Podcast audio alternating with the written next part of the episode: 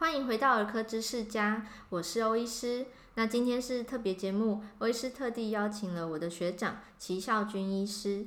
齐医师本身是新竹市小森林儿科诊所的院长，他是儿科专科医师，同时也是儿童感染科医师。那我们欢迎齐医师。Hello，大家好，我是齐医师。那欧医师，我们今天要谈什么？我们今天要谈的主题比较可爱，我们要讲的是关于小男生小鸡鸡的话题。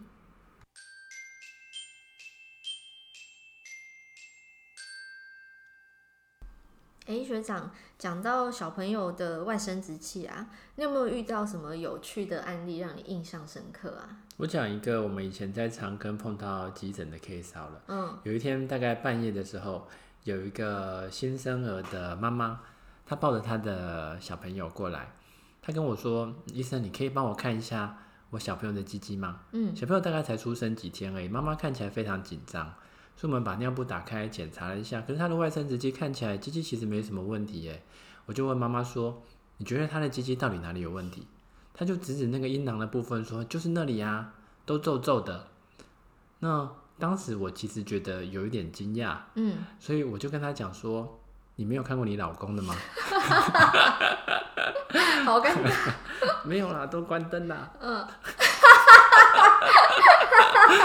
妈妈这样讲，没有啊，这是我内心的话。所以，所以他没有这样回答你，那他说什么？哦，他那个时候其实知道是正常的，比较放心啦。然后后来爸爸就进来了，那爸爸听完我的解释之后也，也也点头，就是跟我讲说，没错啦，妈妈比较紧张。其实男生大概都知道，阴囊皱皱的是正常的。我快，我快笑死。好，对不起，这段我等下可能会剪掉。哦，我没有遇过这么可爱的家长，不过我倒是蛮常遇到，就是，哎，他反过来，他不是阴囊皱皱的，反而是他是没有皱皱的，嗯，是什么问题呢？这个我们称为阴囊水肿。呃，通常小朋友会来打预防针，对，那我们会在一定的年纪固定帮他们做身体的检查，嗯，就是全身要脱光光检查。那小男生、小小女生都一定会打开尿布，哦，要看看外生殖器有什么异常。那其实小男生的外生殖器啊，欧医师最常遇到的其实就是我刚刚讲的这个阴囊水肿，那它就会是。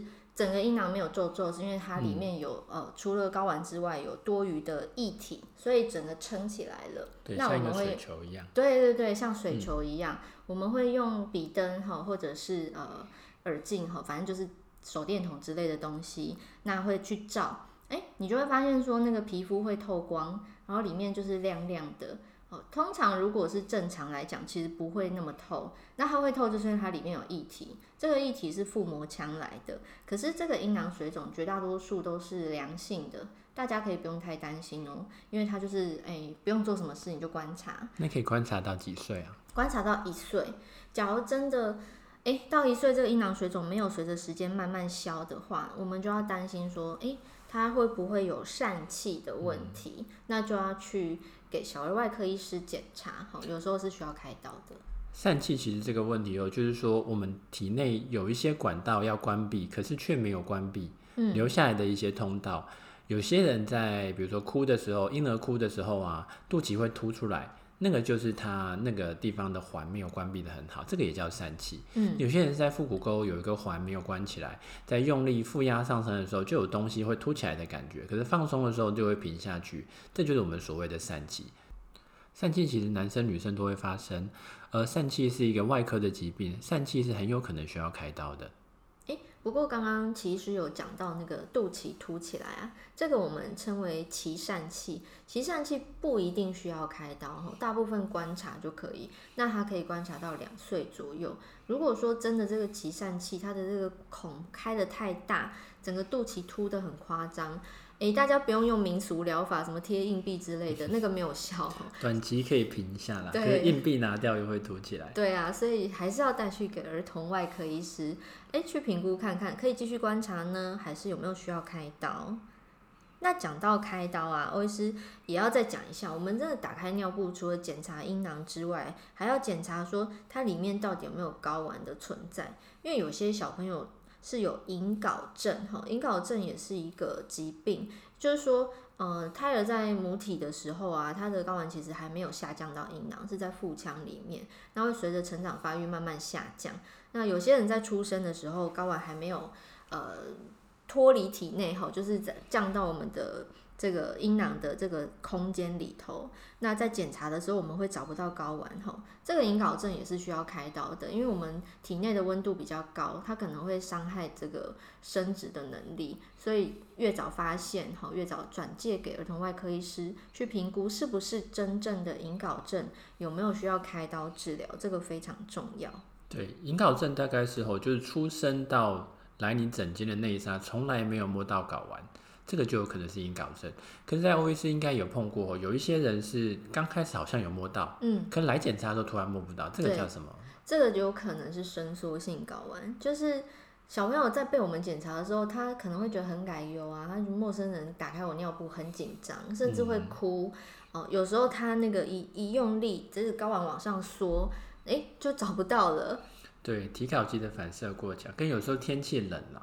嗯，有天气冷或者外力外力外面的刺激，都有可能会造成它的睾丸又再缩回去的感觉。对，那这个时候就称为伸缩性睾丸。那伸缩性睾丸其实如果真的很严重，还是可以做开刀做睾丸的固定术。嗯。可是跟阴睾症稍微不一样，就之前有摸得到，可突然又不见。嗯。哎，学长，那你要不要教一下呃听众朋友们，就是如果他想要帮自己的小朋友先在家检查看看，有有什么 p e p l e 吗？我们通常会让小朋友在自己家里检查，因为家里相对来说是一个他比较熟悉、比较放松的环境。那可以选择在洗完热水澡之后，因为热水可以让阴囊比较放松，你比较容易摸得到两边睾丸的差别。那让小朋友躺在床上轻松的状态下，检查一下两边的睾丸的形状啊，或者位置啊，或者摸起来有没有特别的肿块，嗯，都可以帮助小朋友及早发现一些睾丸隐藏的疾病。那个肿块是什么意思啊？可以。再再说仔细一点嘛，因为可能家长们会搞不清楚，我我怎么知道什么样的触感是睾丸，什么样的触感肿块是异常的？比如说我们刚刚前面讲的疝气，嗯嗯嗯，比如说吼疝气这个东西在阴囊里面会像凸出来的一颗水球一样，可你稍微用力一点，其实是可以把那个水球推回到腹腔里面去。所以疝气摸起来会像是一个比较软的东西，睾丸摸起来是一个弹性的橡皮球嘛，嗯，可疝气摸起来好像是一个水球的样子，嗯，是可以推回去的这个东西。那当然，如果有时候多了第三颗东西，或者睾丸的形状上好像又多了长了一个东西，那这个就要去给泌尿科的医师再确认一下。对，可能要做超音波检查。好，所以大家有没有听清楚呢？齐医师教大家一个小撇步，你要帮小朋友在家里检查的话，最好的时间点是洗完热水澡哦，因为相对是比较放松，而且你在家里小朋友比较不会紧张。好，利用这个热有点热胀冷缩原理嘛，对不对？嗯，在这的时候觉得阴囊会比较放松一点。好，那我们音乐过后要接下来下一段，我们要讲另外一个大家很容易在意的，就是。哎，你会不会觉得你们家小朋友小鸡鸡太短？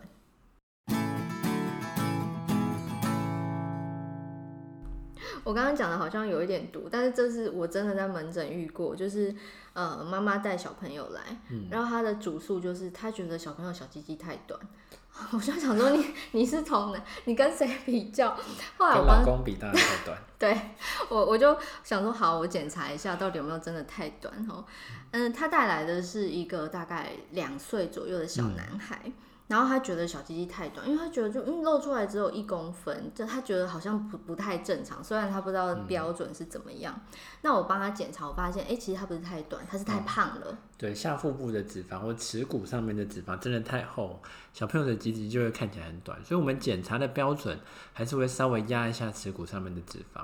如果婴儿在压脂肪这个动作做完之后，他的鸡鸡有大于两公分以上，大部分都是正常的。哎，等一下，耻骨是哪里？因为我觉得可能有听众会不知道。哎，啊，其实简单的说就是阴茎根部的骨头啦。所以你稍微压一下阴茎旁边，然后碰到骨头的感觉的话，那个就是真实的长度。OK，所以如果是呃新生儿，只要他的小鸡鸡有长于两公分，都是正常的哦。所以刚刚我们讲的这个是呃。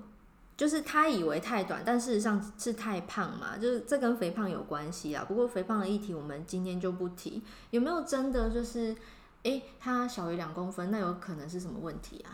其实我们临床上有碰到过，有一些小朋友的鸡鸡外观上是有异常的，嗯，那包含他的尿道下裂，这个很明显，大家都可以看得到，嗯。另外有一些比较容易被忽略的异常，叫做包埋式阴茎。包埋式阴茎可以解释一下吗？不太懂哎。包埋式阴茎的意思就是说，一般来说，我们的阴茎应该只被一个薄薄的包皮包住。对。可是包埋式阴茎相对来说，它不只被这层皮包住，它整个都被压到这个耻骨的脂肪里面，嗯、所以它旁边不只是有一层皮，还有一些很多的脂肪，会把整个阴茎包起来，像一个金字塔的状况，只有露出前面的一点点，然后整个后面都是被金字塔包住。哦，所以看起来很像那个路路上那个锥形的路障这种圆锥状是吗？对，比较广的、比较宽底座比较宽的圆锥状。OK，这个叫包埋式阴茎，这要治疗吗？这种大概就必须要做外科的阴茎整形手术了。嗯，越早治疗会越好。所以他就是要去大医院给儿童的泌尿科医师，对，或者小儿外科医师做评估。儿童外科医师评估，然后做手术的整形治疗。呃，如果呃各位听众爸爸妈妈们，你们不知道到底就是我们形容不够精确，你可以上网查图片，你去 Google 打 hidden penis，H I D D E N 空格 P E N I S。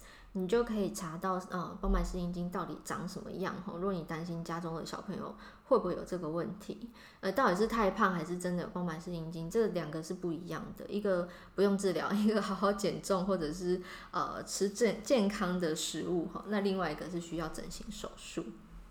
诶，学长，那讲到这个小朋友小鸡鸡啊，嗯、我其实在门诊也很常被问，就是要到底要不要洗啊？怎么清洁呢？对，我们其实吼。呃，小朋友的小鸡鸡还是要清洁啦，可是我们清洁不需要过度的推开，嗯，因为小朋友的包皮的洞其实非常小，对，所以太用力的推开这个包皮的洞，或往后拉太大力，往往会造成包皮的发炎或受伤，反而会增加感染的风险，这是清洁方式不当。那另外，我们也不需要用太多的清洁剂，其实我们把小朋友的鸡鸡稍微往后拉一点点，有阻力的地方就停掉，那用清水其实冲干净就好了。就算不推，其实也没有关系。哎、欸，等一下，你说推开，我怕观众、听众误会。那个推开其实不用全部推到底，嗯、对不对？对，其实小朋友的龟头跟包皮在出生的时候是粘在一起的，所以其实你根本没办法推开，也不要尝试推开，因为这个时候推开其实对于这个来说其实是一种伤害，而且很痛，千万不要这么做。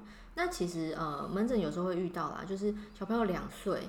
然后他还露不出龟头，然后家长会担心，他以为这样子是异常的。嗯、其实不是每个人都会，呃，因为一出生黏住嘛，那他随着生长发育，他会慢慢分开，到真的整个包皮可以推下来，龟头露出来，差不多三足岁以前都有可能。有的人早，有的人晚，但是那没有没有关系，因为功能都是正常的。但是不要说硬要揠苗助长去扯它。那如果真的说，诶，到了三岁都还没有露出来，可能就带给我们儿科医生看，我们会视情况，有必要的时候我们会开药膏，你擦擦药，它会慢慢松开，吼，那就龟头就重见天日了。所以，呃，请不要自己去拉扯它，吼，造成撕裂伤，可能会有粘连，粘连之后更难露出来。讲到清洁，我突然想到，其实我在门诊有被家长问过，就是。他以为小朋友泌尿道感染是因为没有好好清洁哦，那我们就顺便来讲一下泌尿道感染好了。其实这跟你有没有推开来清一点关系都没有。对，事实上一岁以前的婴儿啊，小男生就是男婴比小女婴哈得到泌尿道感染的几率就比较高。嗯，那超过一岁之后，反过来小女生比较容易泌尿道感染。那事实上，泌尿道感染是细菌跑到尿道里头去，吼，所以就跟我们上次有提过的，啊、呃，在讲感冒抗生素，诶，我们就是要用这个抗生素来治疗这个泌尿道的细菌感染。那事实上，泌尿道细菌感染有很少的一部分，比例很低，哈，它可能背后代表的是它的泌尿道结构可能有一些异常，不是正常的结构，所以才容易感染。对，那这些小朋友呢，常常会以反复的泌尿道感染来发现。如果你的小朋友已经不是第一次的泌尿道感染，那请你务必带去给儿童的肾脏科医师做检查，因为他有可能会需要安排肾脏的超音波，甚至是尿路逆流的摄影，来发明来发现一些隐藏在背后的结构上的问题。医师这边补充说明一下，我们刚刚在讲结构啊，泌尿系统呢，从肾脏开始算，肾脏往往下接是输尿管，然后输尿管两边哈一起接到膀胱，那最后在尿道，所以这个尿液的形成就是肾脏形成之后，透过输尿管在膀胱累积，那产生尿液之后再从尿道尿出去。那泌尿泌尿道感染会有什么样的症状呢？因为小朋友他他不会讲，小婴儿哪会讲我尿尿痛，嗯、我频尿，对不对？对。所以他其实就是会用可能哭闹啊，还有发烧来表现。所以如果说一岁内的婴儿无缘无故的发烧，他没有其他感冒啊、咳嗽那些症状的话，其实小儿科医师内心都会保持一个警戒，就是诶，有没有可能是泌尿系统的问题？我们都会做验尿的动作来确认。对。好，我补充一下哈，一般来说，我们的尿液的形成是一个单行道，就由肾脏开始产生尿液，经过肾盂，经过输尿管，到膀胱，到尿道，不会有逆流的问题。可是如果你有结构上的问题，这个单向道变成了双向道，就有可能产生跑比较上位的肾脏的感染。哦，就是说，本来尿是也就是水往低处流嘛，所以就是肾脏、输尿管、膀胱、尿道尿出去就好了。可如果它逆行，就把外面的细菌带进去，嗯，就有可能带带到肾脏啊或者肾盂这边造成感染。那欧医师在这边帮大家总结我们今天的分享，关于小男生的外生殖器。呃，阴囊的外观，还有这个小鸡鸡的外观，还有说，哎，到底怎么样正确的清洁小朋友的外生殖器啊？那以上的内容，如果你觉得实用的话，欢迎帮我分享给你周遭的亲朋好友哦。尤其是新手爸妈，通常会比较紧张，他们非常需要这方面的资讯。你随手的一个分享，对他们来说是很大的帮助哦。那也欢迎大家帮我到 Apple Podcast 留下五颗星的评价，也可以在留言区留言给我，你可以提问你想要听的主题。那结束之前，学长，你有想要跟大家听众朋友分享的话吗？呃，我想讲一下，就是我在整间常常会碰到一些妈妈，那小朋友刚刚去上幼稚园的时候，小朋友会非常难跟妈妈分开，哦，妈妈就分离焦虑，哭闹，我不要上学。对，这个时候的小朋友通常特别黏妈妈啦。那我想讲一句，就是在《小熊维尼》这本书里面讲提到的话，它上面是讲说，我是何其的幸运，能够拥有一种东西，让告别如此的困难。你在生命当中，也许小朋友刚开始的前十年跟你非常的亲密，非常的黏你。可是过了这十年之后，你会发现小朋友其实会慢慢的长大，慢慢的长大的过程当中，就会慢慢的离开你。他就有他的世界。是啊，每个小朋友都会经历这个过程，所以好好珍惜你跟你的小朋友相处的这十年。哦，你讲这个我就想到一个，好好珍惜。我想到的是，嗯，亲子的相处。我我最近在跟朋友聊天的时候，他跟我分享了一个他的，他说他新悟到的一件事情。他说我们一般人追求生活品质，但是当他追求生活品质之后，他发现他更想要的下一步是追求生命的品质。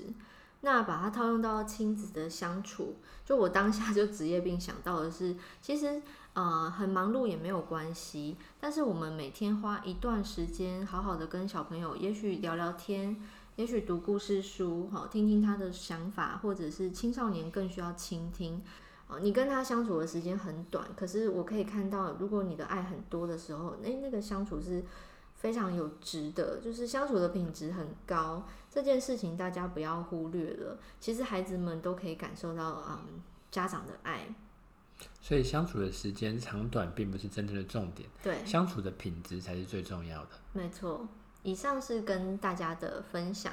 那今天的节目内容，如果你有任何问题呢，大家都可以在我们今天节目的说明栏里面看到欧医师的粉丝团连接，还有齐医师的粉丝团连接，哈，我都会放上去。那你们可以提问，也可以私讯，哈。那当然更欢迎在 Apple Podcast 留下五颗星。